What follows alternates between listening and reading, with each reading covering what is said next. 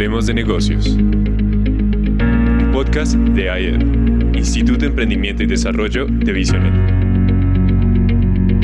Conduce Edgardo Peña. Buenas tardes a nuestra audiencia de este lunes 24 de agosto en un bellísimo atardecer bogotano nuestro saludo para toda nuestra audiencia en Colombia, los que nos acompañan en vivo a esta hora, los que nos acompañan en otras partes de Colombia y del continente, y nuestros podcasters, la palabra que me encanta desde que, la, desde que aprendí que se puede decir así. Podcasters, ustedes son muy bienvenidos. Los que nos escuchan desde diferentes partes del mundo a esta hora, bienvenidos a Hablemos de Negocios este programa es uno de los productos del IED, el Instituto de Emprendimiento y Desarrollo. Aquí nosotros queremos integrar espiritualidad y negocios, queremos integrar la vida espiritual con la vida real y además queremos brindar también herramientas para afrontar este tiempo de crisis, para emprender, para poder avanzar. Aquí estamos entonces, como de costumbre, todos los lunes a las 6 de la tarde, hora colombiana. Bienvenidos.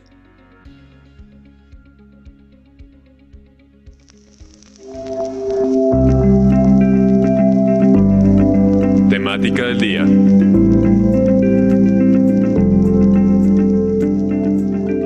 Bueno, cada tema que tratamos aquí realmente es apasionante, siempre nos quedamos cortos de tiempo, siempre deseando conversar más.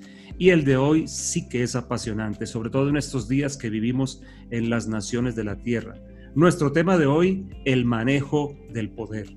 Y tenemos una invitada de súper lujo, una mujer con una historia, un background muy interesante que vale la pena escuchar. Pero bueno, antes de meternos en ese tema, quiero dar una bienvenida a los panelistas. Señores, por favor, abran sus micrófonos porque ustedes saben que siempre queremos dar algunos tips para enamorar a la audiencia, para que se nos quede. Ya yo les dije que tenemos una excelente invitada, pero ahora es el turno de ustedes. A ver, don William, tu saludo y qué nos traes hoy.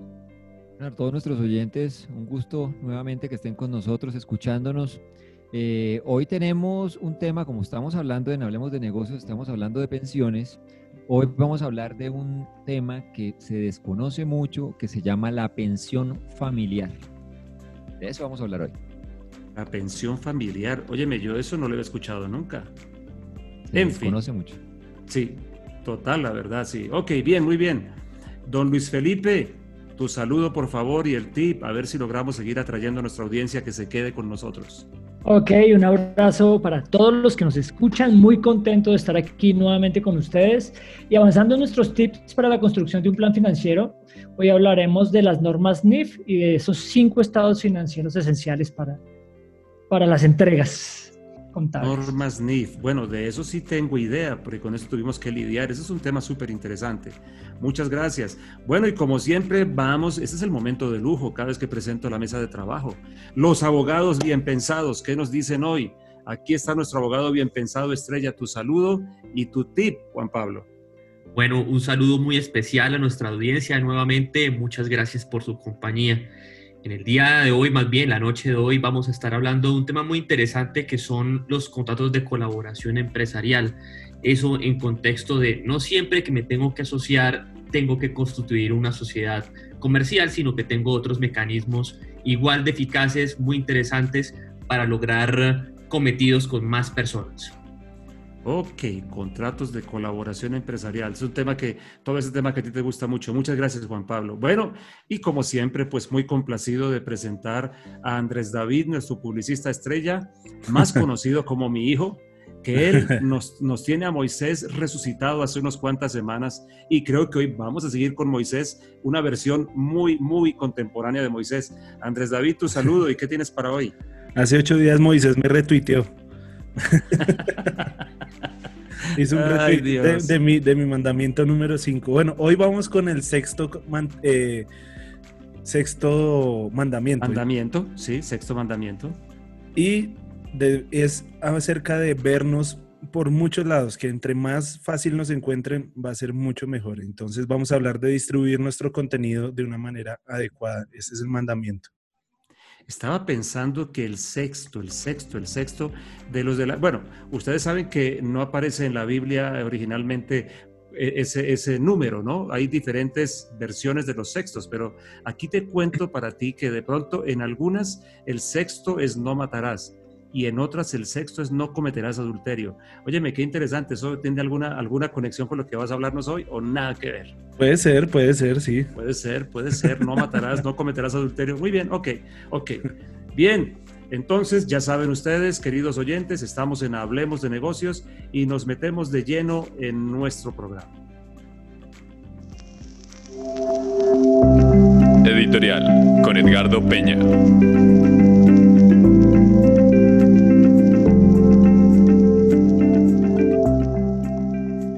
Autoridad es un medio y jamás, es, jamás perdón, es un fin en sí misma. Creo que eso, así de sencillo como suena, llega a ser tan crucial a la hora de administrar autoridad y sobre todo lo que tiene que ver con la expresión concreta de la autoridad que puede ser el poder. Desde la perspectiva de la Biblia podemos diferenciar la autoridad como el derecho de y el poder como el ejercicio mismo de esa autoridad. El punto que hoy nos tiene aquí, este tema tan apasionante del manejo del poder, quiero introducirlo a ustedes, queridos oyentes, con estos pensamientos. El ser humano, ningún ser humano, por santo, por lo que ustedes quieran que le puedan poner como adjetivo, está hecho para resistir el poder total. La concentración de poder corrompe enteramente al ser humano. Y hay, una, hay un relato en la Biblia que es dramático al respecto, que ustedes podrían encontrar en el capítulo 12 del libro de los Hechos, donde aparece uno de los reyes de la dinastía de Herodes, concretamente Herodes Agripa I. Él es mencionado solamente en ese capítulo 12 del libro de los Hechos, nieto del famoso Herodes el Grande, el de la matanza de los niños, sobrino del famoso Herodes Antipas, que fue el que mató a Juan el Bautista, el que mandó matar a Juan el Bautista. Pues bien, de este caballero se, cuenta, tanto la Biblia como el famosísimo historiador Flavio Josefo cuentan que un día muy temprano, es lo que la tradición dice también, vestido con una especie de peto o de armadura bruñida en plata pura, para que el sol cuando lo tocara resplandeciera de manera impactante, arengó al pueblo, parado frente a ellos y la gente comenzó a gritar, voz de Dios y no de hombre. Cuenta la Biblia y lo certifica Flavio Josefo que este hombre en ese momento cayó herido por un ángel, dice la Biblia, porque no le dio la gloria a Dios. Y entonces se aprende de allí una lección. El poder total, lo único que produce en un individuo es corrupción total. Lo daña, lo aniquila. El único capaz de manejar todo el poder es Dios mismo, porque Él es el único que no se convierte en esclavo de su poder. Ningún ser humano puede administrar poder concentrado, la gran lección para aprender de Herodes. Jesús también abordó el tema alguna vez con los discípulos porque hubo un momento en el cual hubo una disputa entre algunos de ellos diciéndole que quería que uno estuviera a su derecha y otro a su izquierda cuando estuviera en su gloria. Y Jesús aprovechó para aprovechó ese momento increíblemente oportuno para abordar el tema del poder y les dice a ellos que los gobernantes de este mundo son los que imponen su autoridad, que los gobernantes de este mundo son los que hacen sentir su autoridad, que el poder tiene una atracción seductora de la cual Jesús quiere que realmente nosotros tomemos distancia, por llamarlo así, para poder tener un correcto manejo del poder mismo. De hecho, en las estructuras de los pueblos, creo que casi todo el mundo está de acuerdo que lo único que equilibra al poder es el poder mismo y por eso la mayoría de instituciones gubernamentales, nacionales, estatales, buscan eso, un equilibrio de poder que siempre que se rompe algo negativo produce. Lo que yo quiero dejar con usted, querido oyente, es unos pensamientos al respecto. El contraste que Jesús plantea ante esta realidad de los gobernantes de este mundo imponiendo autoridad, de los gobernantes de este mundo ah, haciendo de la autoridad un fin, no un medio, sino un fin haciendo entonces que todo gire en torno a ellos a la manera de Herodes en el capítulo 12 del libro de los Hechos. Jesús más bien plantea que hay tres cosas críticas a, la hora de relacionarnos con el poder, tres entendimientos que son cruciales. El primero de ellos, que la autoridad genuina nace del servicio. Es increíble cómo Jesús fue un adelantado a los tiempos de hoy, donde cada vez son más los que coinciden en la importancia del servicio a todo nivel como fuente de credibilidad, como fuente de prosperidad y obviamente como uno de los asuntos centrales en lo que a autoridad se refiere. La autoridad nace del servicio, pero hay una segunda fuente de la autoridad que Jesús señala y es el sometimiento. Hay un relato apasionante que Mateo nos hace acerca de un centurión romano que va a Jesús pidiendo por la sanidad de uno de sus sirvientes.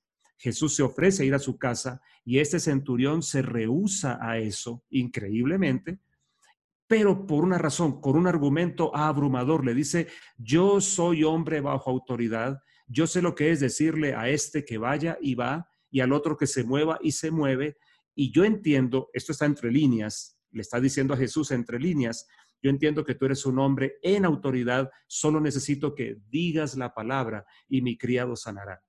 El relato de Mateo es que Jesús mismo se admiró al respecto. Así que, entendiendo allí todo el contexto del relato, se nos da una segunda fuente de autoridad, sometimiento. El mismo Santiago, aparentemente hermano de Jesús, cuando escribe su carta, habla también del sometimiento a Dios como la fuente de la autoridad. Y la última cosa, la última gran fuente de autoridad, el ejemplo.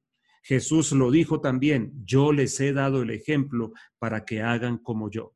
¿Qué diferencia tan grande entonces se marcaría en comunidades, ciudades y naciones si los líderes y gobernantes entendieran esto?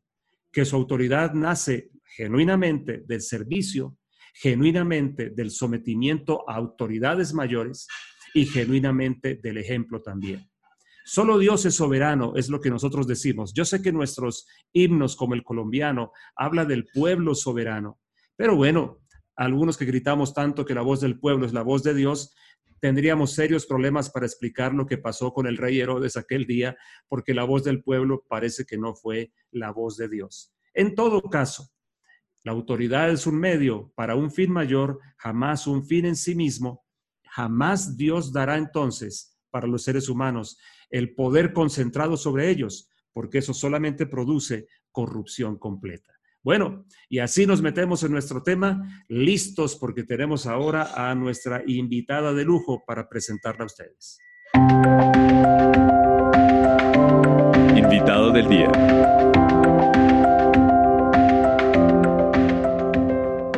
Bueno, hoy estamos nosotros haciendo una cosa innovadora, aprovechando que tenemos pues estas bondades que la pandemia ofrece. Y lo que estamos es teniendo una invitada que está al otro lado del Atlántico, exactamente en Suiza en este momento. Y tenemos a alguien que también nos acompaña, de Suiza también, el colombiano, ella no. Y voy a pedirle, bueno, primero voy a, voy a presentarlo a él. Él se llama Jorge Camilo Díaz, ya lo tuvimos aquí en un programa anterior y tuvimos un tiempo muy agradable. Jorge Camilo es uno de esos buenos embajadores de Colombia, de los que hacen quedar bien a Colombia, la verdadera Colombia, y además un buen embajador de lo que es el pueblo de Dios en Colombia, un hombre que ama al Señor, un hombre de fe y un hombre que Dios ha impulsado mucho trabajando en una multinacional que no por cualquier cosa se lo llevó para Suiza. Entonces, él va a presentarnos a nuestra invitada que se llama Lucette Poir Estoy tratando de practicar mi francés. Pero si ustedes quieren Lucet Cuarterón o Cuarterón para que suene bien español. Jorge Camilo, por favor, primero tú, ayúdanos a presentar nuestra invitada de lujo de hoy. Claro, claro, por supuesto. Muchas gracias por la invitación también, por tener esta oportunidad de volver al programa. Y bueno, un saludo a toda la audiencia. Y sí, por supuesto, es una oportunidad genial el poder presentar a Lucet, Lucet Carterón en francés, ¿no? O cuarterón en español. Em, bueno, Lucet es impresionante su hoja de vida. Ella, bueno, ella es francesa, ya Edgardo lo ha comentado, nació en Francia y sus padres vinieron desde Martinica. Eh, para recordarle a todos, es una isla nación de Francia, muy cerca, por cierto, a Colombia, ¿no? En el Caribe. Eh, ella pues ha vivido en varios países, incluidos los Estados Unidos, Bélgica y ahora pues, Suiza. Pues ya desde hace casi 30 años ella ha, dado su vida a Dios y esto para nosotros pues es un privilegio. Lucet es la fundadora de TECOA.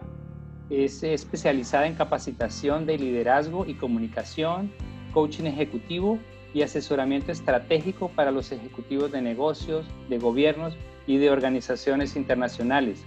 También es profesora de universidad e institutos de negocio en Suiza. Los servicios de Lucette Carteron se implementan internacionalmente en Suiza, África, Francia, Bélgica, los Estados Unidos, Marruecos, países del Cáucaso, Cáucaso Sur, en China y en muchos otros países. Antes de fundar su empresa, Lucette ocupó altos cargos gerenciales en Francia y Estados Unidos y en una variedad de sectores, incluidas las telecomunicaciones y los medios de comunicación. Eh, Lucette tiene diferentes grados académicos de Regent University en Virginia, eh, una maestría en eh, comunicación y artes en los Estados Unidos. Eh, también ha estudiado en el Instituto Superior de Gestión de París, en un, un MBA internacional. incluyó también talleres en Nueva York, en Londres, Tokio y París. Y también ha estudiado en la Universidad de París. máster en Ciencias Económicas y Economía Internacional. Además, Lucette es una coach acreditada del International Coach Foundation con varios certificados de coaching. Como pueden ver, es una, una hoja de vida impresionante. Pero bueno, eh, antes de darle la palabra a Luce Edgardo, yo quiero, yo quiero dar unos, uh, unos pequeños tips de por qué trajimos a Lucet hoy. Por eh, supuesto. si me permiten, ¿no? Si se puede. Pero por supuesto, claro que sí. Bueno, porque es que ante todo eh, he tenido la, fortuna, como ya lo hemos comentado, ¿no? de estar en Suiza. Ya son seis años estando en este maravilloso país, pero hay cosas impresionantes, ¿no? Y, y está aquí, es una joya que hemos eh, sacado de este, de este gran país, pero antes, antes de esto quiero darles unos tips porque quiero picar a mi amigo William Berrero con los números, ¿no? Es que es impresionante, ¿no? Este país que está es tan pequeño, un país muy, muy pequeño en Europa, eh, en la Europa central, eh, apenas del tamaño de, de imaginémonos, del, de Cundinamarca y Boyacá, ¿no? Es, ese es todo el tamaño. Cundinamarca y Boyacá juntos ya son más grandes que Suiza. Y este pequeño país de apenas 8.6 millones de habitantes, más o menos la población de Bogotá, si lo comparamos, pero es increíble. un desempleo de apenas el 2.4%. Bueno, en estos días de pandemia todo esto ha, subido un poco, pero que ni siquiera llega a un punto más, ¿no? Em, es un país esto eh, que tiene un superávit eh, de, bueno, si leí bien, ¿no? Dice 2.300 eh, Em, millardos de dólares. eso es una cifra como un poco astronómica. De hecho, en el 2017 leí que, que era el país de mayor ingreso en el mundo per cápita. Eso no, bueno, no me incluye a mí, ¿no? La cifra que vi no me incluye la mía.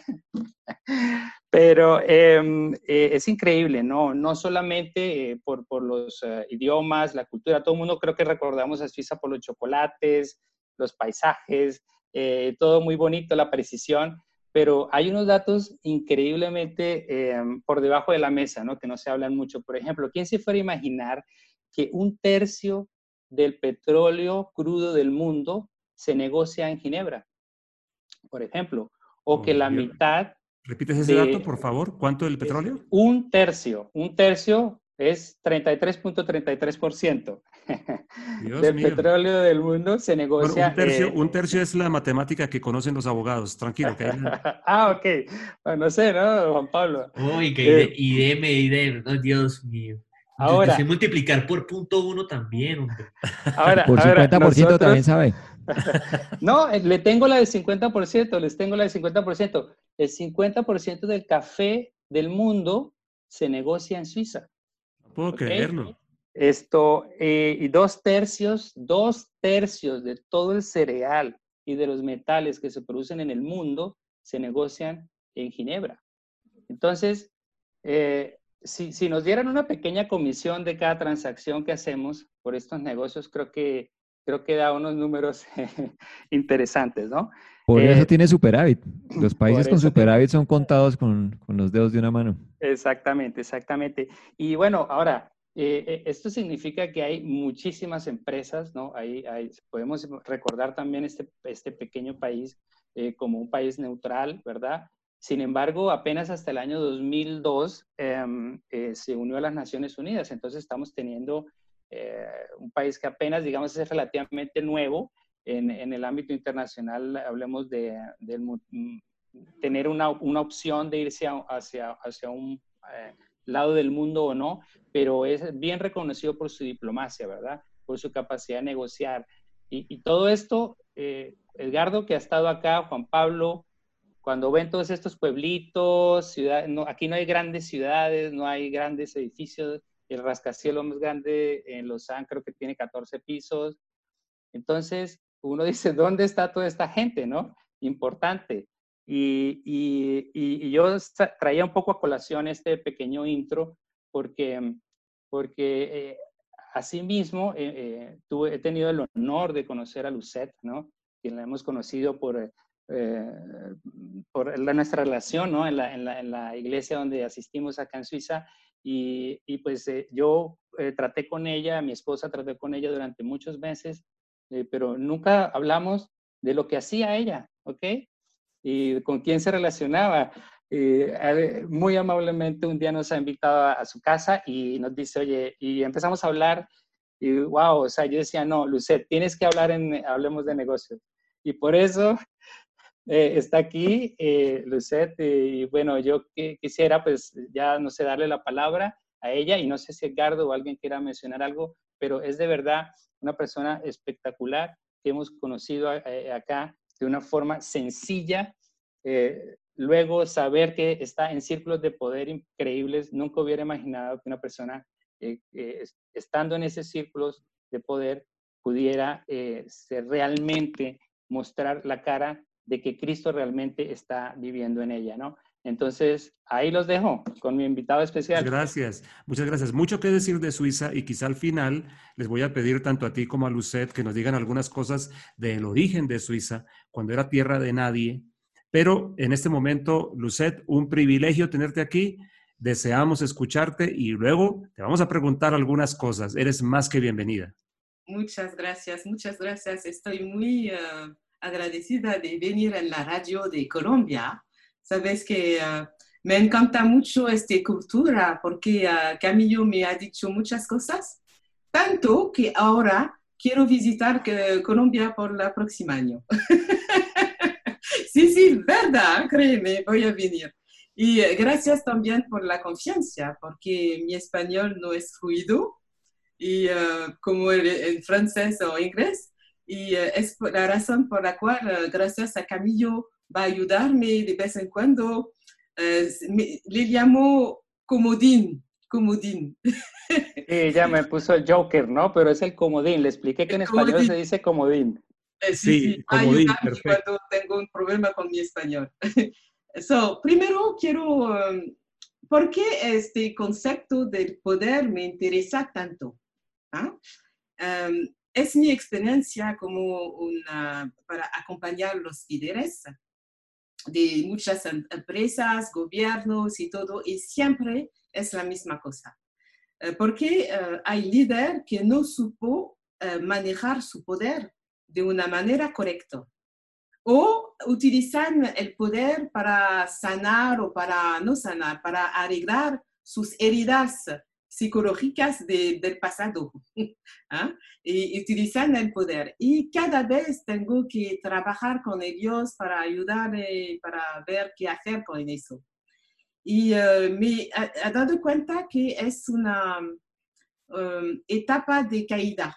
Cuando no saben cómo manejar su poder, entonces es una caída por la empresa, caída por uh, los que están alrededor de ellos, sufren mucho y también caída para ellos también. Y es muy triste. Entonces, estudio mucho sobre este tema, muchísimo sobre, eh, y, fui, recibí entrenamiento eh, de institutos sobre el poder y también estudio, uh, también, estudié también a la Biblia, porque en la Biblia hay muchísimos ejemplos de poder, de qué pasa con el poder eh, eh, las personas empiezan bien y después es el fracaso. O podemos, pueden empezar mal y uh, después de, su experiencia cambian y pueden um, estar buenos líderes, como Moisés, por ejemplo. Entonces, me gustaría eh, compartir con ustedes eh, dos aspectos del poder que, que me parece importante, con ejemplo de mi propia experiencia como líder y también de los líderes que he encontrado. El primer eh, aspecto es el poder de detener información. Hay un poder de detener información más que los otros.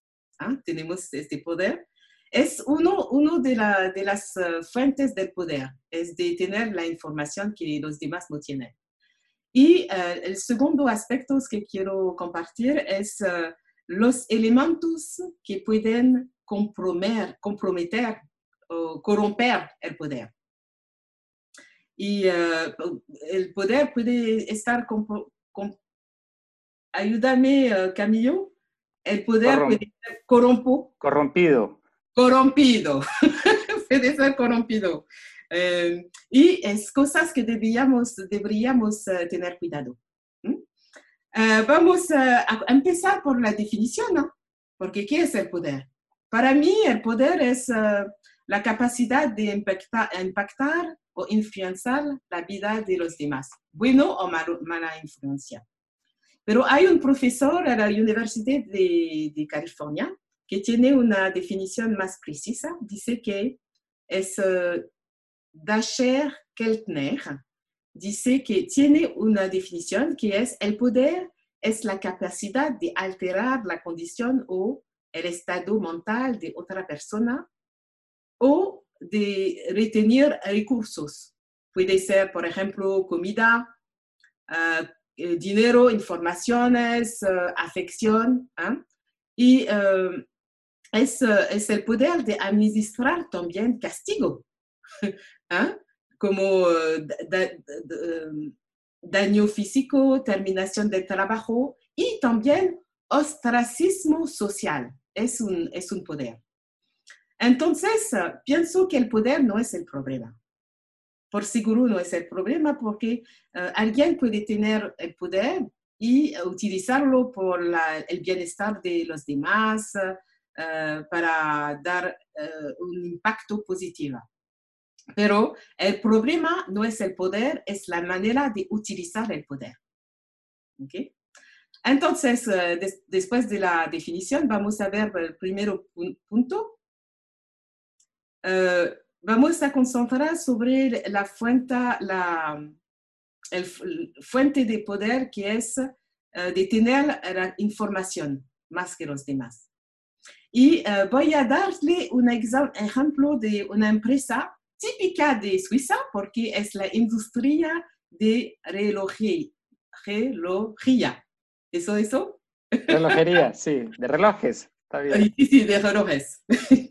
Y uh, sabemos que es una, un tipo de industria de, de, Suiza que es más, muy importante. Y um, tengo un cliente que um, es una empresa que el desarrollo fue impresionante, de un pasar de la forma familiar a la forma industrial muy rápidamente.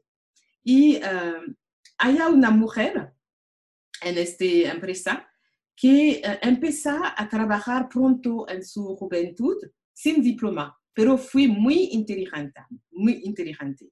Fui capaz de dominar todas las técnicas de fabricación, proceso técnica, los elementos de control de la producción y todo eso. Todos, incluso sus jefes, no pueden hacer nada sin pedir su información. ¿ah? y antes de tomar decisiones o de empezar a un nuevo proceso. Entonces podemos ver que en este ejemplo el, el poder no es solamente la capacidad del jefe, puede ser el empleado, y lo que fue su caso. Pero el no es el problema de tener la información, porque puede ayudar a los demás, pero lo que pasa en esta empresa que es que esta mujer tenía un temperamento horrible, completamente horrible. Maltrataba a los que no le gustaban y hacía favores a los que la halagaban, incluso los jefes. Terrible. Y una palabra de ella y toda la compañía, la, empresa, podía caer fuera del, del negocio. Es, es, terrible, es muy peligroso. Entonces, la dirección eh, no aguantaba más. Y el director de recursos humanos me llamó para ayudarles a encontrar una solución. Porque antes he trabajado con uh, los jefes y todos uh, um, sobre diferentes uh, misiones y me me, ellos me conocían bien. Y entonces dice, ok, vamos a ver si Vicente tiene una solución. Para empezar, debo decir que no tenía. y dice, ok, vamos a ver qué vamos a hacer con este bestia, porque es como una bestia. y uh, para resumir lo que hemos hecho, eh, fue una etapa de estrategia, porque uh, para empezar no, supimos qué hacer. Ella fue primero uh, invitada a, mi seminario para aprender cómo manejar conflictos y cómo su, saber cómo su comportamiento puede afectar a los demás. ¿Ok? Empezamos eh, primero. Después, uh, ella fue de acuerdo de tener tres sesiones de coaching, es de uh, entrenamiento individual para ver cómo, qué pasa. ¿Y sabe qué? Nada de todo eso ayudó. Nada. ¿Por qué?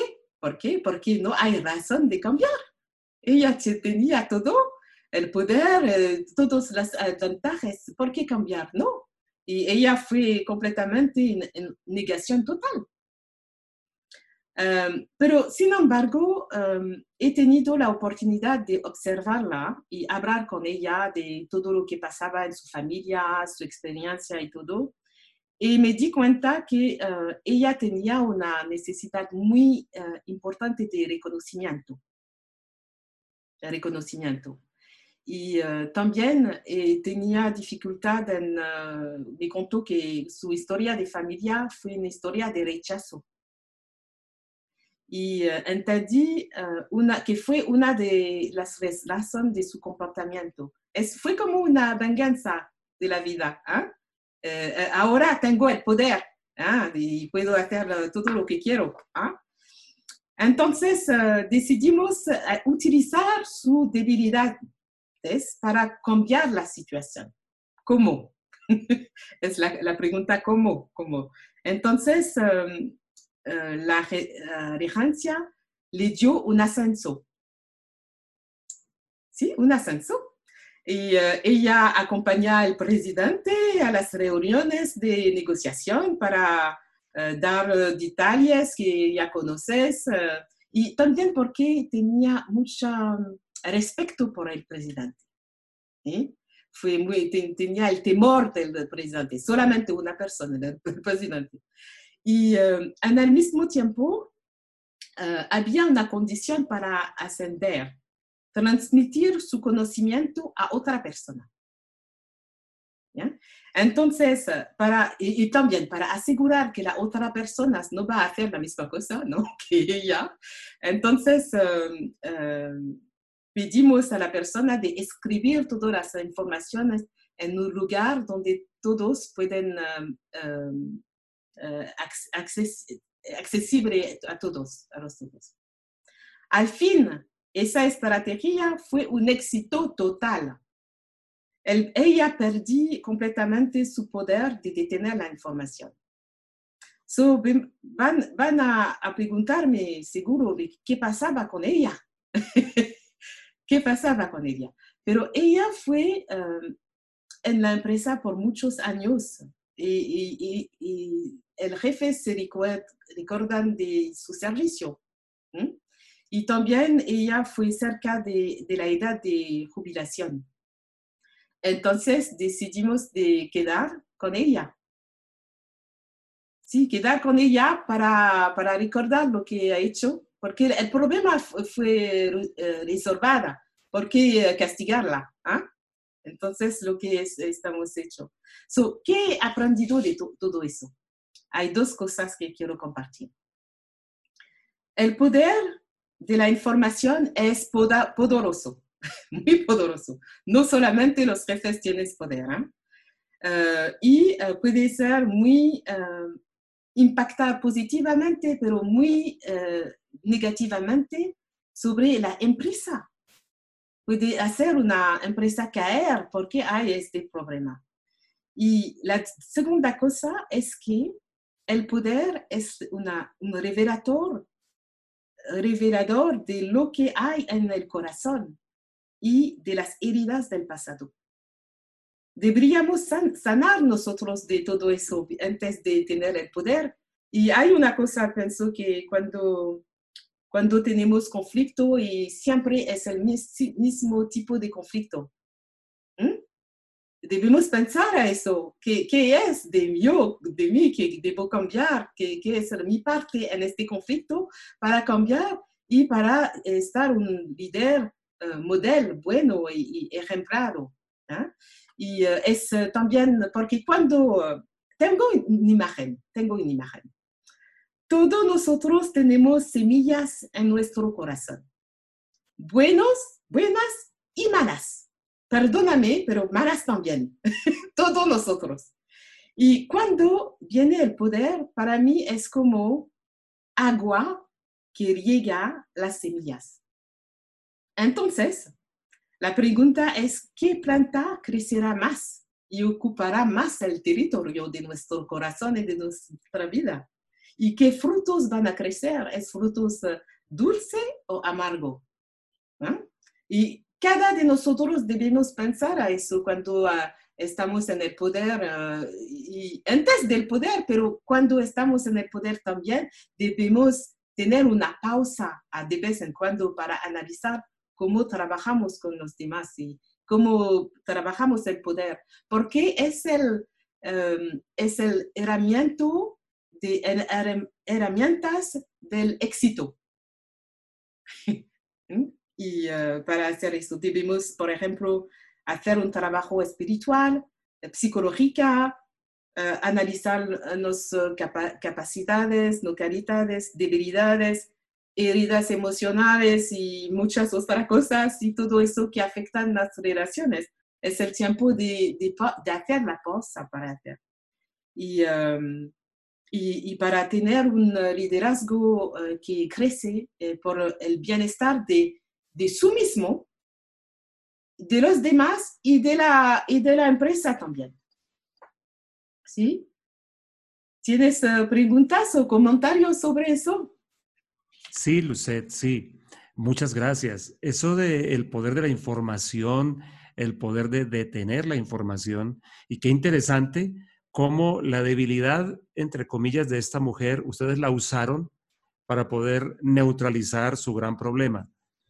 ¿Tú, qué dirías ante esto? Si yo te pregunto, Lucet, ¿qué cosas son amigas o qué cosas ayudan a un buen manejo del poder? En tu experiencia, en lo que tú conoces y lo que has vivido, seguramente habrás visto algunos o muchos casos de personas que manejan correctamente el poder. ¿Qué has visto? ¿Qué cosas hacen que manejen bien el poder que tienen? alguna que tú consideres, una o más de una que tú consideres que son importantes para nosotros y nuestros oyentes, que nos ayuden a tener un adecuado manejo del poder. Sí, lo que he visto, por ejemplo, es un presidente de una empresa que debía em, em, deshacerse de todo el grupo, el equipo, su equipo, todo su equipo. Fue terrible, porque no fue su decisión, fue la decisión de las... Eh, ¿cómo se dice? los, los superiores, quizás. Superiores que estaban en eh, el otro lugar y debía eh, terminar su empresa. Y había entre 20 y más personas para, para deshacerse de ellos. Y él eh, negociaba con los jefes en los Estados Unidos para decir, sí, puedo hacerlo y, y esta de, si debemos hacerlo, pero lo, que quiero es de tener tiempo para deshacerme de las personas eh, porque tenía un aspecto humano en todo eso, para ayudarles, para acompañarles, uh, ayudarles de buscar otro trabajo y muchas cosas como eso. Entonces, este hombre fue un ejemplo para ello. ejemplo de humanidad, de, de también empatía y me, me, me, pido de ayudarle para hacer el outplacement. No sé cómo se dice en español, outplacement, Camillo. ¿El reemplazo? Sí, reemplazo. Entonces, la primera cosa fue de escuchar a ellos eh, la pena que, tenía, que tenían y después ayudarle de, para buscar otro trabajo o crecer, crear su propia eh, empresa. Entonces, fue, fue bueno porque la característica de este hombre fue de corazón. Y, sabes lo que pasa después es que cuando él eh, em, creaba una otra empresa, todos sus empleados de antes quisieran venir con él, porque fue un ejemplo muy bueno de ayudar. Y, y, aunque hay un problema de crisis, es de quedarse humano y humilde también. Humilde. Eso está, muy interesante. Humano y humilde. Sí. Eh, Edgardo. Sí, señor. No, perdón, es que yo tengo una pregunta, tengo una inquietud muy grande con Lucetti. Voy a lanzarla al aire y espero no ponerla en aprietos. no, es que estando en este tema de, de, los ejemplos que nos ha dado empresariales, pero hay un buen ejemplo de líderes de gobierno o, eh, que, que, conozcas, porque a veces, y creo que me, me, corrigen, ¿no? Pero nuestra, nuestra mente un poquito, en Colombia especialmente, el tema de, de política es, hombre, todos los políticos son malos, ¿no? No hay, no hay, no hay un gobernador bueno, ¿no? ¿Tienes un ejemplo de, que, que sea bueno? No te inquieta, tengo un, ejemplo. en Suiza, en Suiza hay un departamento de, del gobierno uh, con quien trabajo y uh, la, la, la, jefe de este departamento me uh, se ha dado cuenta que hay una, ¿cómo se dice? Una reorganización completa del, del, del departamento y muchos estrés del empleador. Y me, me pido de ayudar para hacer eh, una, ¿cómo se dice? Una taller con uh, Collective Inteligencia es para todos los empleados, para que ellos dicen lo que quieren y cómo quieren el desarrollo del departamento. Y entonces juntos estaban diciendo, decidiendo de eh, de soluciones para adelantar. Entonces, eh, pienso que fue interesante de ver que no fue una decisión autoritaria siempre, solamente, pero una, una decisión es con, juntos con todos los eh, empleados. ¿Respondí, respondí a, a, tu pregunta, Camilo? Sí, sí, claro, claro, ¿no? Muchas gracias. ¿Sí? Con mucho gusto. ¿Sí? Entonces, voy a continuar. No, eh, no, no te estaba, estábamos aquí. Es que uno de nuestros participantes de la mesa de trabajo tiene un dedo un poquito lento.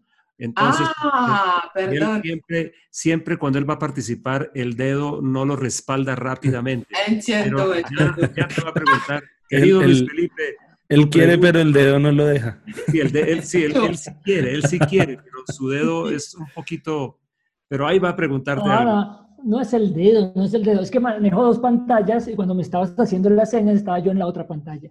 Entonces no me he dado cuenta. Bueno, yo el dedo lo digo, yo el dedo lo digo por, por gentileza, porque el otro problema es la edad, pero dejemos el asunto.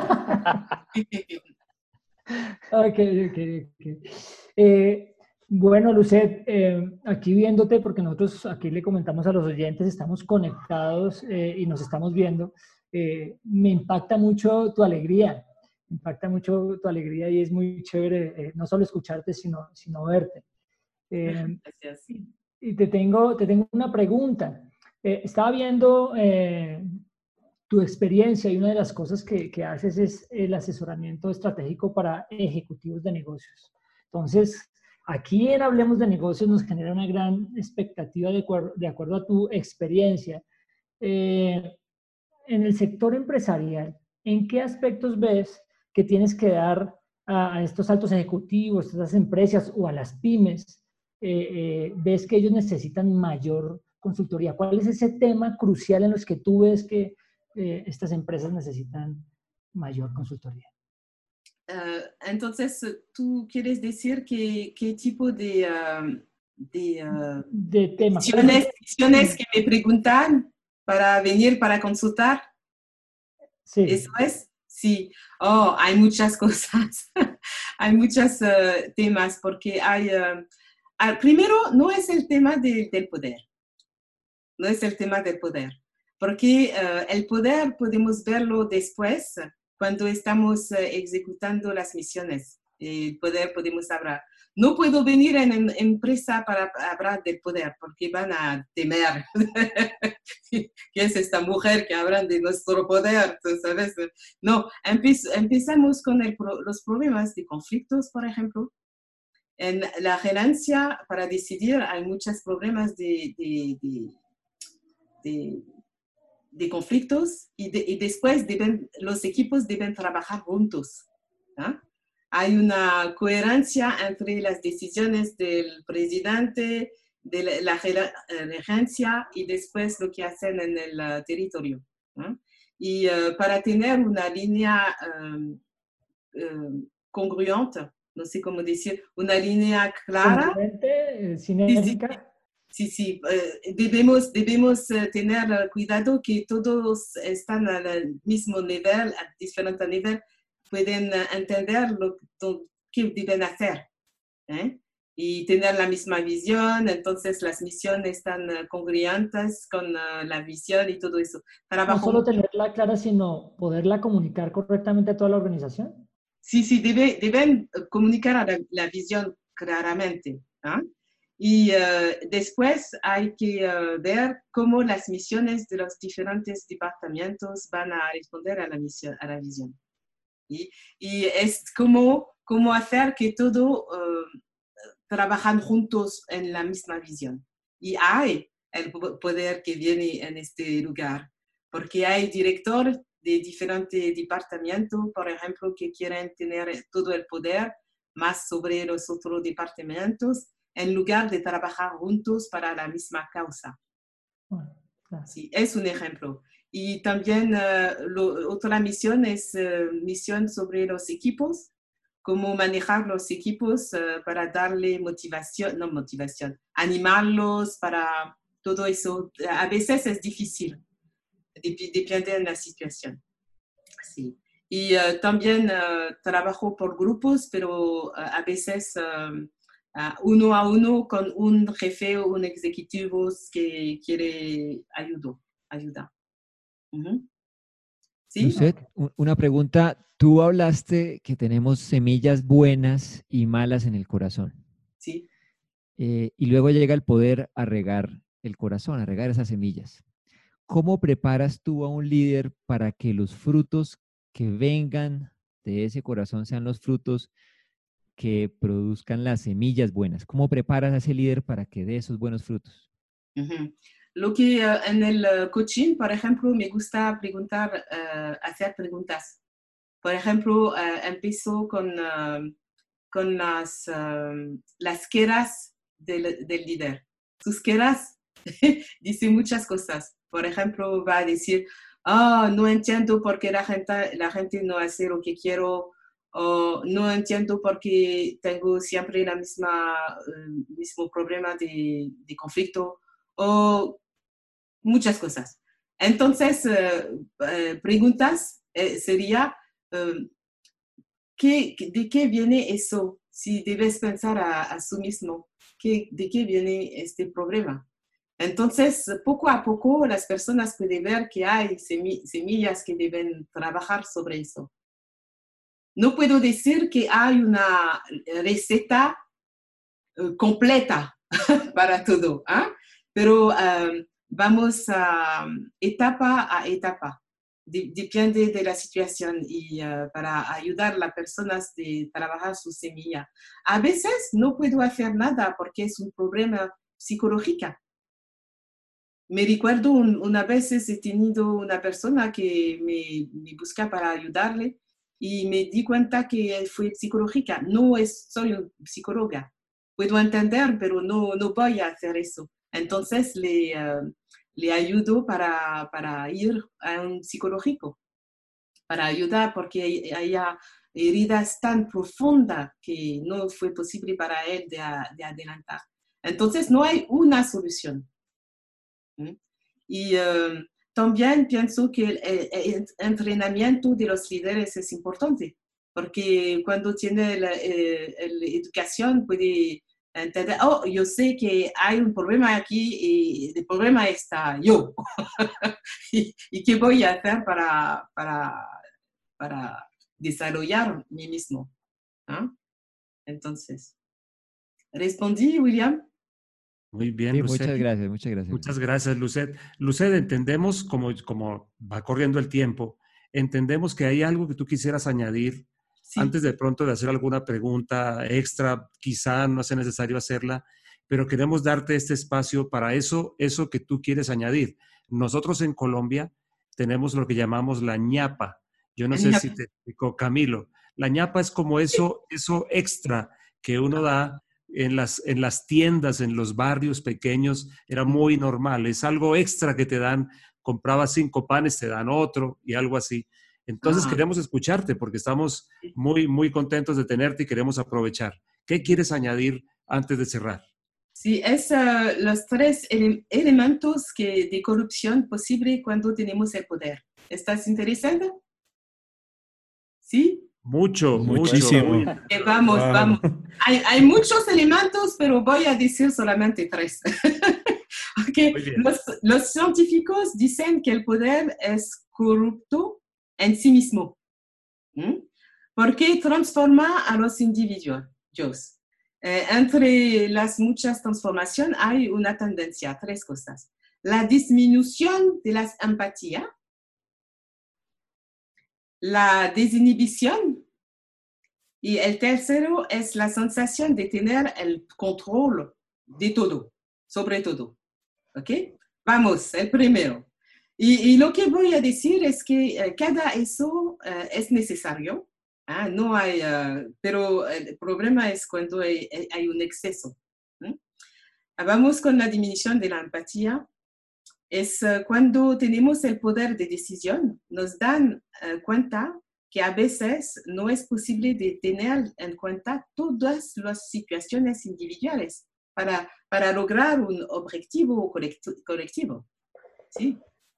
Entonces, eh, la empatía individual puede disminuir, demasiado.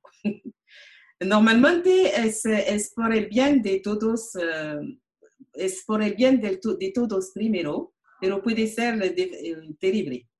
Y voy a compartir una situación muy incómoda eh, de mi liderazgo.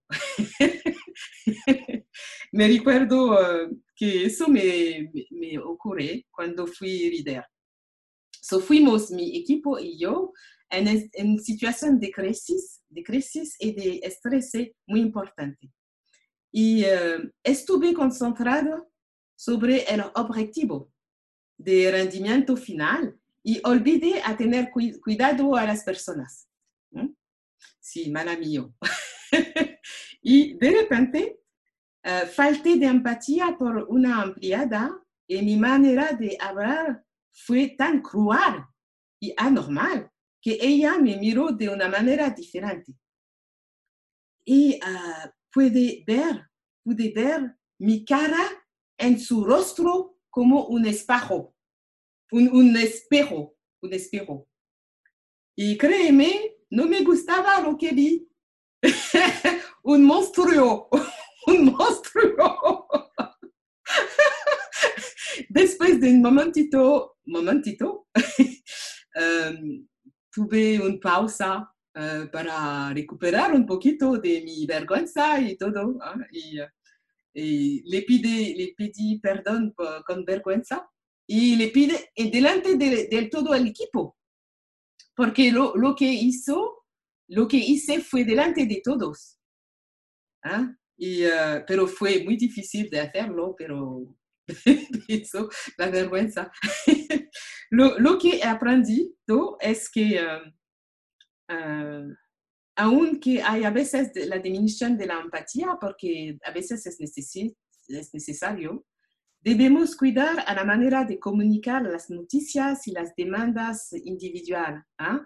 Y aunque hay una crisis, em, podemos, y sabemos que hay personas que no van a quedar en la empresa, por ejemplo, que hay, pero debemos eh, tener em, una manera de hablar más suave, más, más agradable, más humana eh, por ellos. Y eh, yo sé, por ejemplo, por responder a lo que William me, a la pregunta de William, yo sé que tengo una autoridad natural. yo sé que tengo eso. En mi familia fue una familia de muchas autoridades y fue muy fuerte, eh, muy fuerte.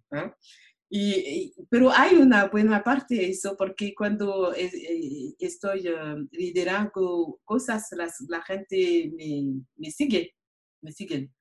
Pero al mismo tiempo, puedo matar con mi, con mi lengua, ¿eh? puedo matar. Entonces, yo sé que tengo eso, entonces debo hacer cuidado y, y aprendí eso. Entonces, trabajar sobre uh, mi manera de hablar cuando estoy uh. No, voy a, no puedo hablar. voy a pausar, la pausa, uh, reflexionar y después puedo hablar. Hay, hay, cosas como eso, es de conocer a sí mismo y su eh, debilidad, pero al mismo tiempo es una capacidad de tener autoridad natural. Pero puede ser un peligro por toda la gente, ¿no? y eh, vamos por el segundo aspecto, ¿sí? La desinhibición.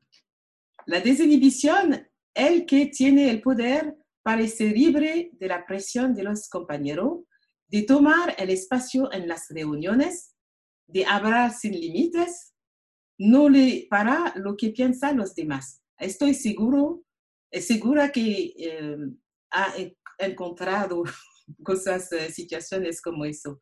Hay personas que hablan, que tienen opiniones, que hablan, y aunque nadie piensa la misma cosa, van a decir lo que quieren. Pero no es mal, porque hay momentos que una persona debe tener el liderazgo sin temer o hablar de manera abierta para apoyar su opinión un punto importante que los, los otros eh, tienen miedo de decir, por ejemplo. Es importante, pero puede tener un impacto negativo. Por ejemplo, me recuerdo, uh, en una uh, industria internacional hay un responsable del control financiero de todas las unidades internacionales. Era conocido como una persona extremadamente inteligente y uh, dotada. Tenía el, un poder considerable con un proceso financiero muy eficiente. Era ex, experto de experto. Pero él estaba excesivamente desinhibido para empezar uh, su proceso. Incluso se tomó la libertad de gritar durante las reuniones uh, sobre los abusando a los directores de las unidades y que no podían seguir las directivas correctamente. Y en lugar de entender sus limitaciones, ella, él no se preocupa de las limitaciones del problema, el contexto de los directores, solamente habrá y decir, en mi opinión, es la manera de hacer, punto. Y su director me pidió de entrenarlo porque fue muchas, um, como había muchos uh, conflictos, muchísimos conflictos y, uh, desanimación de los directores y todo. Y, pero su grado de inhibición fue, era tan grande que no pudo cambiar su forma de conversarse de manera sostenible. Y al final fue despedido. Fue muy triste, muy triste porque fue un experto muy, muy con muchos um, conocimientos, pero no fue posible porque los conflictos uh, hacían que haya un, casi un fracaso en toda la financiera. y, uh, hay personas que uh, empiezan a estar rebel, rebel, rebel, ¿cómo se dice? Rebelde. Rebelde, rebelde y, para, y todos quisieran hacerle caer, pero en, el mismo tiempo hacer caer la compañía, la compañía. Entonces no fue posible de, quedar con él. Lo que aprendí, aprendí de esta experiencia que es que la desinhibición, uh, sin tener una, en cuenta las necesidades y los, el contexto de los demás, puede llevar a su perdición. Debe, debemos hablar, sí, es bueno de hablar, de estar en, desinhibición, pero uh, también de escuchar, de escuchar. Y como se dice, Dios nos ha dado una boca para hablar con confianza, pero dos oídos para escuchar el doble de los que hablamos. ¿Sí? ¿Qué piensa? Escuchándote, muy atentos, Lucet, escuchándote. Vamos muy bien. Aquí seguimos y estoy seguro que la audiencia está muy pendiente también. Ok, vamos por el tercero. La sensación de tener el poder de todo. Es la creencia en su capacidad para predecir resultados positivos. No está mal por un líder porque es necesario que, gracias a Dios, los líderes van a, tomar riesgos para adelantar, innovar, hacer cosas sin saber todo, eh, tener todo el control so, sobre todo. Pero, pero hay límites para no caer.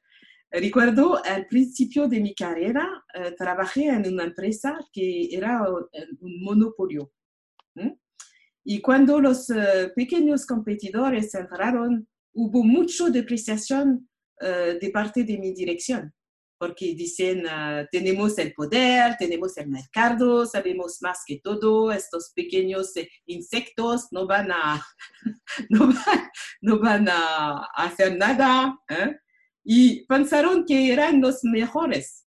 Mientras tanto, los pequeños competidores trabajaron en los puntos débiles del monopolio y propus propusieron soluciones innovadoras.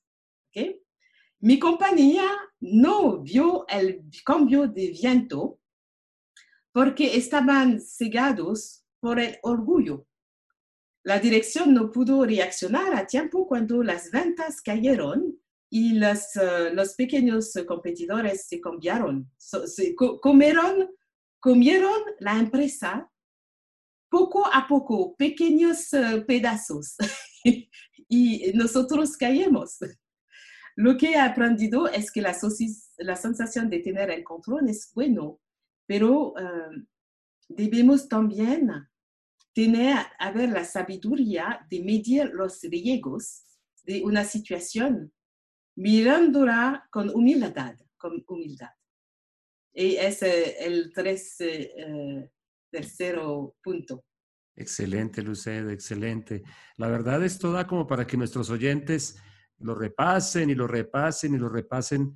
Estamos muy agradecidos contigo por tomarte el tiempo de hablarnos de tu conocimiento y de tus vivencias, porque eh, contarnos, por ejemplo, ese momento en que te viste en el rostro de aquella mujer que de pronto recibió de ti una mala reacción, yo sé que eso le habla a nuestros oyentes de manera especial. Lucet, muchas gracias. Estamos muy, muy agradecidos y muy honrados por toda tu participación y por la forma como nos has enriquecido en este programa. ¿Alguna palabra final para un líder que te esté escuchando? es tan importante de mirarse en un espejo.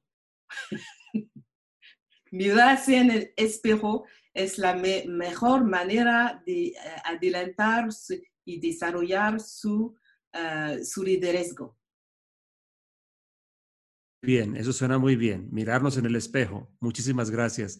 Lucet, te invitamos a que nos acompañes en lo que resta del programa y si quieres gracias. intervenir, eres más que bienvenida porque vamos ahora, tú escuchaste que este grupo de trabajo dijo algunas cosas que ahora es el momento de sostenerlas, sustentarlas para nuestros oyentes. Así que gracias, Lucero, una vez más. Seguimos contigo y vamos para la siguiente sección. Gracias.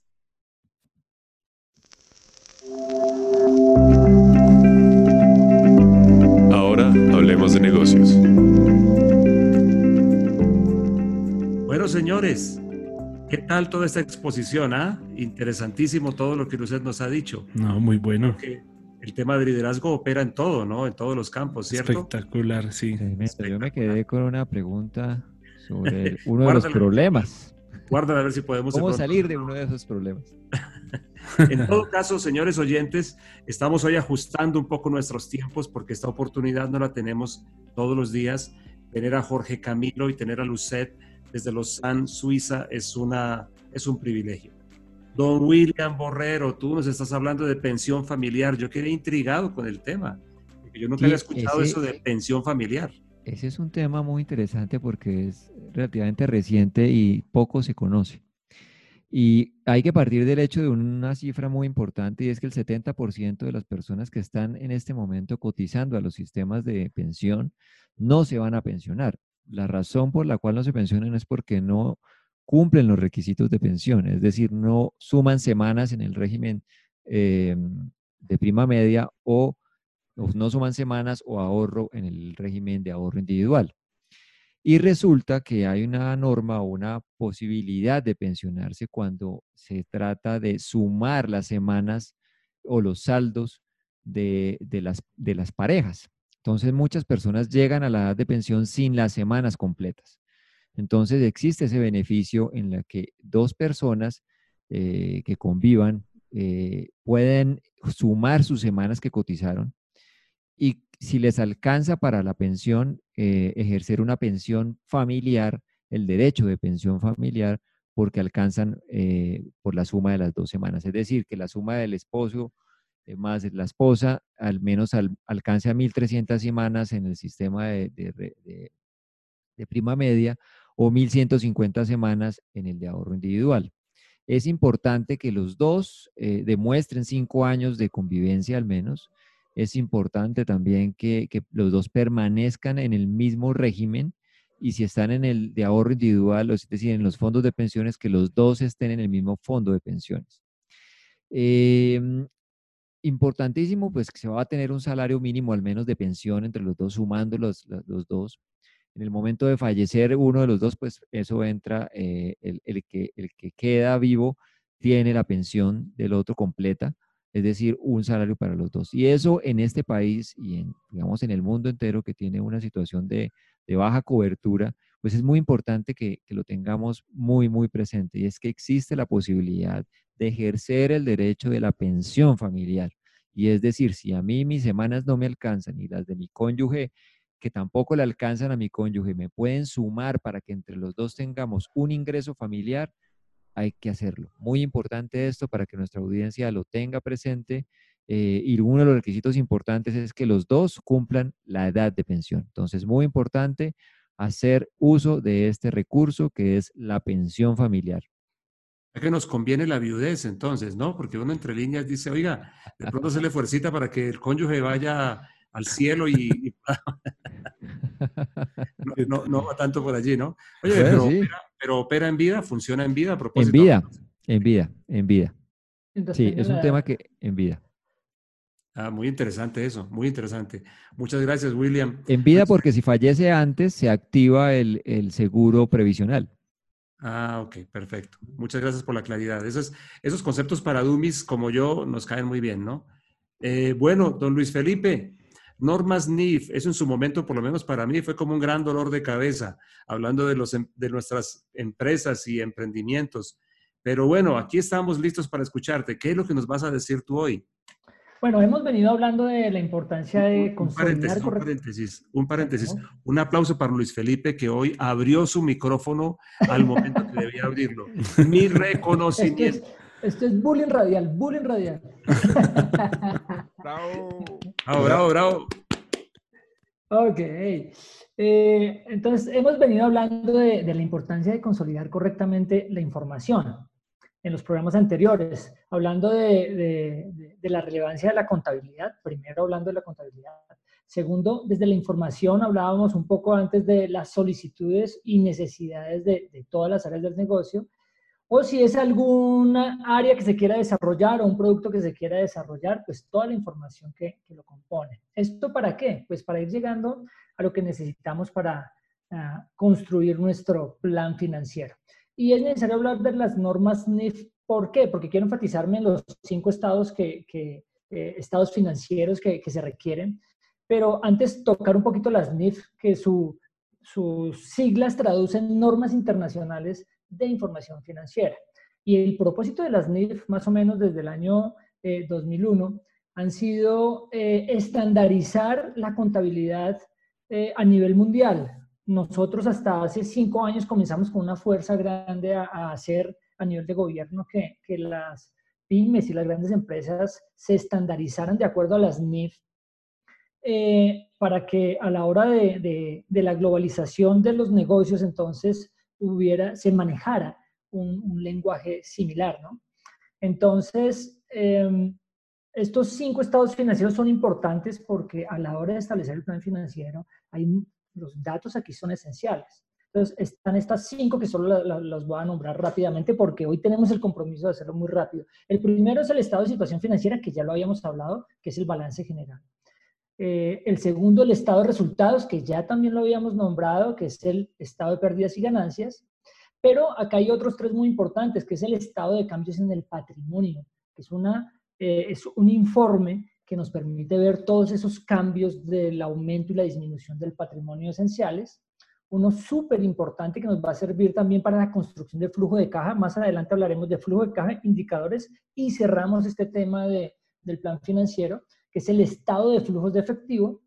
Y eh, algo que es muy importante para las juntas directivas, para los directivos de las, de las instituciones, que son las notas a los estados financieros que comprende entonces es un resumen de, de todas esas, de, cada uno de los puntos que componen los estados y sus respectivas explicaciones. Así que es muy importante tener en cuenta la construcción de estos cinco estados financieros para ir llegando a la consolidación de la información necesaria para avanzar en nuestro plan financiero.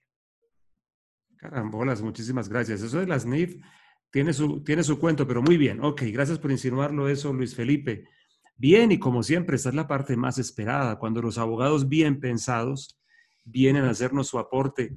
Juan Pablo, querido Juan Pablo, aquí estamos atentos a todo lo que tienes para aportarnos. Bueno, nuevamente un saludo a nuestra audiencia y qué programa más interesante que hemos tenido hoy. Bueno, el tema que les quiero traer para el análisis eh, jurídico y también empresarial son los contratos de colaboración empresarial usualmente siempre eh, una consulta a un empresario puede ser de mucha experiencia o poca experiencia, eso es absolutamente indiferente. Eh, se hace una pregunta y es, cada vez que yo me quiero asociar con alguien más, definitivamente tengo que hacer una sociedad o acudir a lo que dijimos la semana pasada de eh, implicarnos en una operación de fusión o compraventa de activos o compraventa de establecimientos de comercio, siempre que se requiera una integración o, aunar esfuerzos, se requiere eh, una operación de estas? La respuesta es no.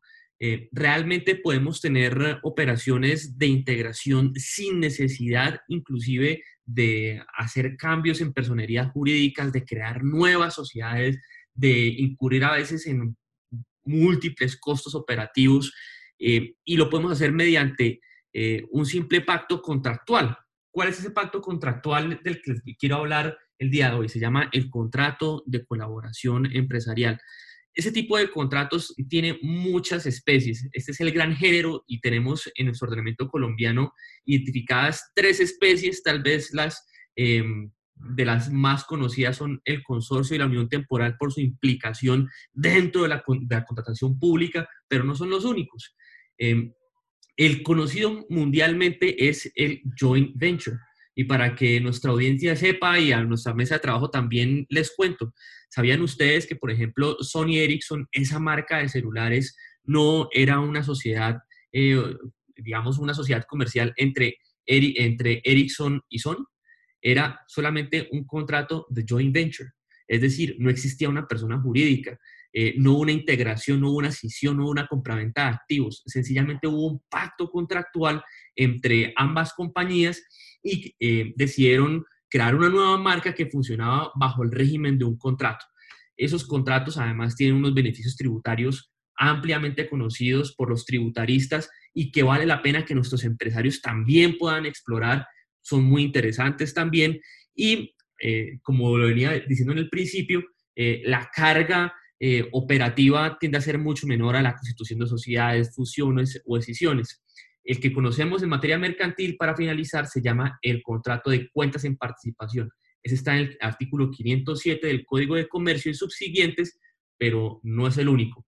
Por eso es que los llamamos bastante de ellos los atípicos los contratos y son de gran utilidad. Bueno, eso era lo que les traía para, para ustedes hoy, querida audiencia y querida mesa de trabajo. Muy bien, óyeme, y no hay problema con que se cree una marca, como ellos son y Ericsson la recuerdo como marca. Y si era solamente eh, un contrato el que los unía, eso no es, eh, no puede ser catalogado como inclusive entrar en el terreno de publicidad engañosa. No, para nada, para nada porque, qué, buena pregunta, pero jurídicamente una cosa no tendría nada que ver con la otra. Es decir, yo no necesito llamarme como mi sociedad para poderme anunciar. Inclusive yo puedo compartir marcas y muy probablemente, eso si no lo sé, pero si fuera un emprendimiento en Colombia, eh, probablemente ante la Superintendencia de Industria y Comercio tendría el 50% eh, Sony y el 50% Ericsson, pero eso no, no tendría ningún problema a la hora de solucionarse. Por supuesto, esos contratos eh, prevén cláusula compromisoria. Ya hablamos en, nuestro, en este programa acerca de la cláusula compromisoria, de su importancia y sobre todo ante temas tan complejos, por favor, no sometamos a los jueces ordinarios un asunto que en caso de llegar a un pleito de pronto no lo podrían entender muy bien. Pero hay muchos ejemplos también, por ejemplo, el caso de Fuji Xerox en Japón también era un contrato de eh, un contrato de joint venture. O sea, es decir, eh, a nivel mundial sí se ha utilizado mucho esa figura y a la hora de compartir marcas, pues realmente no ha sido un gran problema. Ah, qué interesante. Bueno, como para que los oyentes también lo tengan en cuenta, aunque las marcas no sean tan famosas. Muy bien, muy bien. Y aquí venimos entonces con la resurrección de Moisés. Andrés David, traemos pues los, el sexto mandamiento, ya te dije, al fin, en una clasificación dice que no matarás y en otra no cometerás adulterio. ¿Alguna, alguna, ¿Algún vínculo por ahí? Eh, pues no, de no distribuir el contenido de manera eh, mala. Entonces, no, de no adulterar la información. No distribuirás tu contenido. muy bien, muy bien, muy bien. Podría ser, podría ser por ahí. Pero creo que el tema de hoy ha sido muy, muy valioso en cuanto al contenido, entender que el contenido también es poder, ¿no?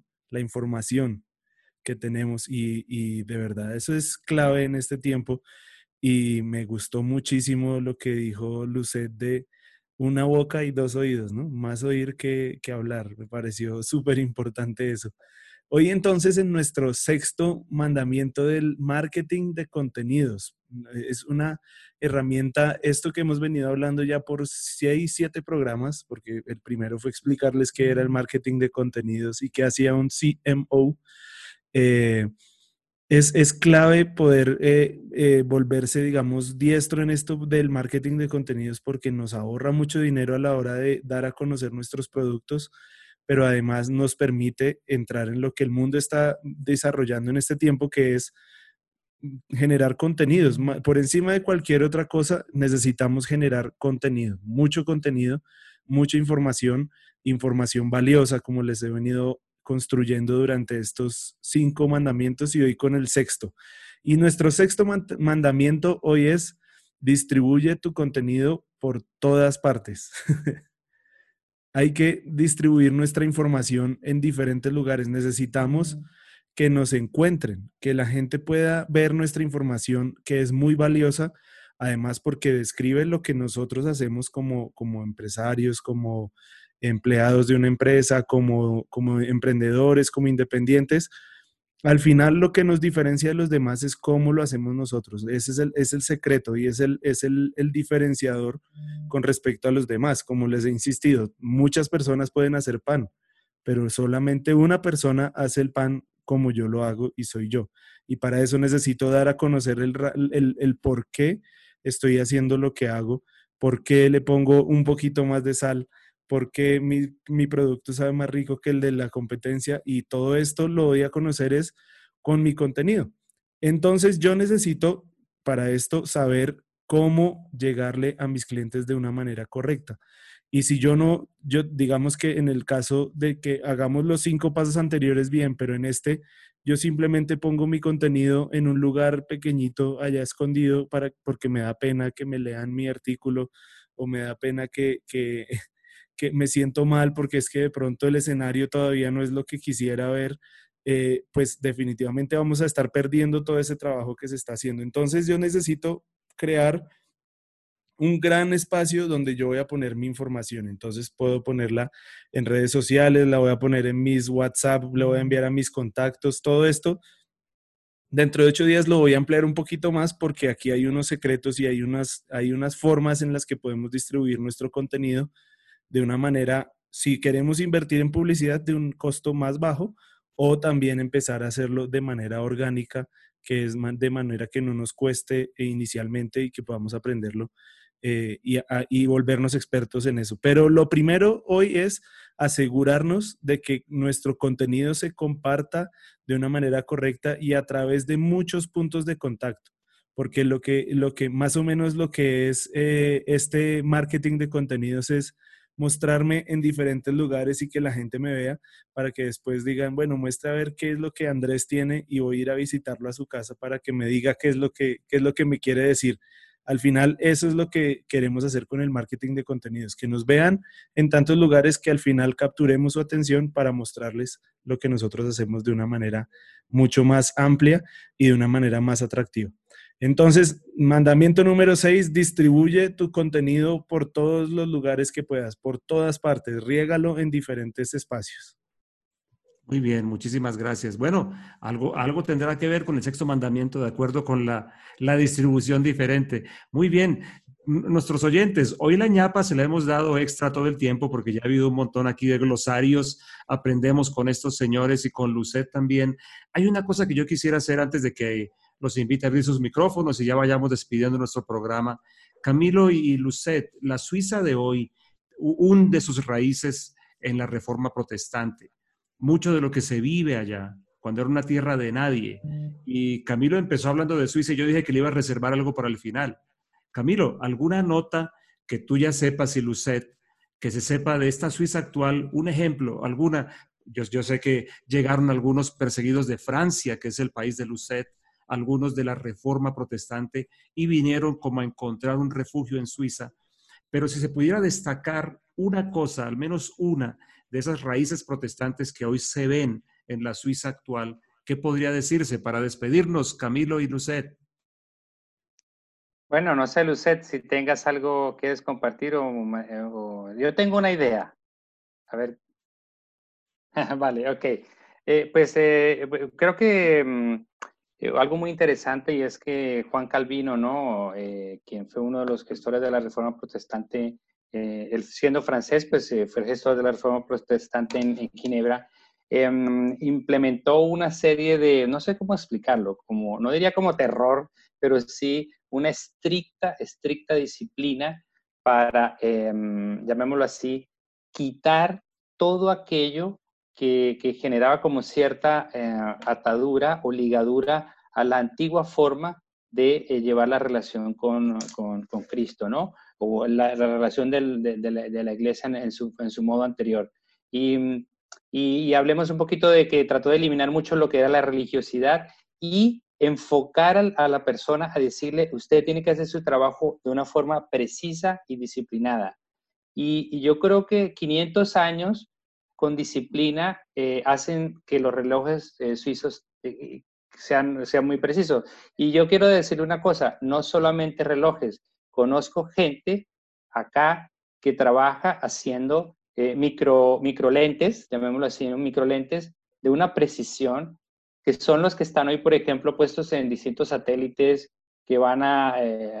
Hay, una, hay una sonda que se aterrizó en un cometa y trae una cámara, ¿no? Esa cámara tiene unos lentes de precisión que solo se fabrican en Suiza, cosas de ese estilo. Entonces, eh, esa disciplina de la precisión eh, creo que surgió de allí y, con, la, con la disciplina de Calvino, ¿no?